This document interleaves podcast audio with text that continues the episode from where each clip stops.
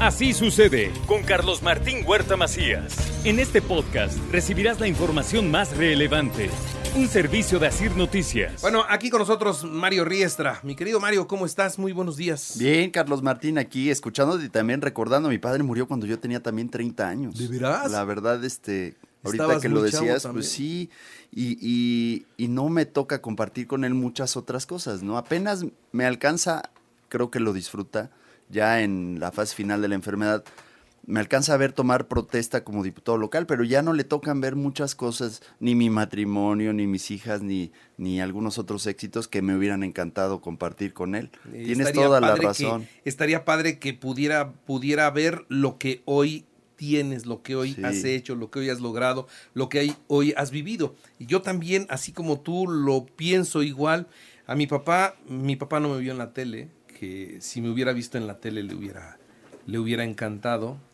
Nada más me vio en la radio, pero no, no, no, no alcanzó a verme ni, ni pensar en la, en la televisión, que sí me hubiera gustado. Me hubiera gustado que viera a mis hijos hoy cómo están y lo que han hecho, en fin. Pero Así- nos dejaron encarrilados. Eso sí, eso sí, te dejaron ya con, con- con una manera de ser, con, un, con principios, te dejaron, sí, ya bien puestos sobre la, la vía para no, no perder el rumbo, ¿no? Así es, Carlos. Pero bueno, pues ni hablar, se nos fueron. Yo me acuerdo mucho de tu papá. Eh, lo escuchaba, fíjate, yo trabajaba en la competencia, pero yo lo escuchaba con don Enrique Montero. Sí, cómo no, colaborador Ah, ahí. Exactamente, ahí, ahí colaboraba. Ocasionalmente yo lo invitaba a entrevistas, pero eran solo entrevistas. Y este, y sí, sí, era, era un tipo brillante, era una persona que platicaba muy sabroso las cosas, que conocía mucho a Puebla, que quería mucho a Puebla. De veras yo también lo recuerdo con cariño a tu papá. Gracias. Bueno, pero hablemos de lo de hoy, ¿no? De lo que has hecho. Y, y, y sí tienes trayectoria legislativa, tienes trayectoria política, pero también te has metido mucho al deporte y particularmente lograste un libro que no todos los equipos de fútbol tienen y que el Puebla hoy sí puede presumirlo, ¿no? La verdad no lo tiene ningún otro equipo de Ni Puebla. Obama. No, no, no, de verdad que no. En México hay poca literatura deportiva y de la poca que hay no hay nada amigable para los niños. Y este es un libro que se va a cumplir dos meses de que presentamos en el Estadio Cuauhtémoc en el marco del 80 aniversario del equipo. Y la verdad es que lo puede leer mis hijas de 9 y 10 años y lo puede leer un adulto mayor de 85 y lo van a disfrutar porque es amigable, fresco, plagado de imágenes, de ilustraciones, de anécdotas. Entrevistamos a 80 futbolistas. Ahorita que hablamos un poquito de estas fechas de, de muertos, todavía logramos entrevistar a 80 leyendas vivas, hacerles un reconocimiento de estas ocho décadas del equipo de fútbol Puebla. Y qué bueno que lo hicimos en vida. Ah, hubo algunos que ya se nos habían adelantado, tuvimos que hacer la tarea de investigación, pero ahora que he estado en algunas entrevistas nacionales, la verdad, la verdad, es que todos dicen, oye, qué buena puntada se aventó el Puebla porque no lo tiene ningún otro equipo y esto queda para la posteridad. ¿Quién te sorprendió, Mario? Porque eh, naturalmente eh, cuando planeaste esto y cuando lo empezaste a hacer, a lo mejor tenías expectativas en uno, en otro, este me va a dar bueno, este más, y alguno que no imaginabas a lo mejor pudo haber sido el que más llamó tu atención, el que te dio la nota, eh, ¿no? Sí, bueno, a ver, hubieron este, cosas muy divertidas, chuscas, otras que dices, ay caray, esto lo, lo publico, no lo publico, vale la pena o no. Mira, llegar, por ejemplo, a los españoles, a Pirri, capitán del Real Madrid, a Asensi, capitán del Barcelona, que vinieron a retirarse a Puebla, fue algo que yo veía muy lejano y que se terminó materializando y fueron anécdotas ricas, muy lindas.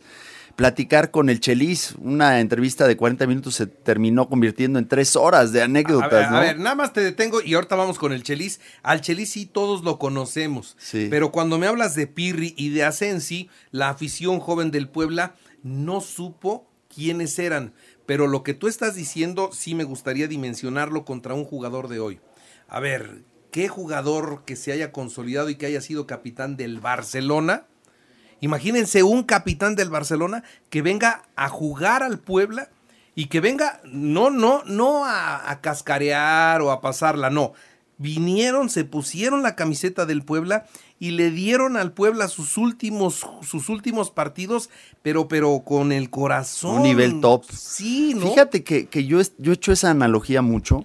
Es como si hoy el Puebla tuviera a Busquets y a Ramos, digamos, a esos referentes del Real Madrid y del Barcelona jugando en sus filas. Eso es lo que hizo hace 43, 44 años el Puebla, cuando trajo al defensa central del Barcelona y capitán, a Pirri, y a Juan Manuel Asensi, el volante del Barcelona y capitán de ese equipo, ambos seleccionados españoles, junto con el centro delantero de la Real Sociedad, Santiago Idígoras, que venía de ser campeón en ese equipo. Entonces, imagínate, hoy hablamos mucho del Inter de Miami y, Messi, Busquets y Jordi Alba.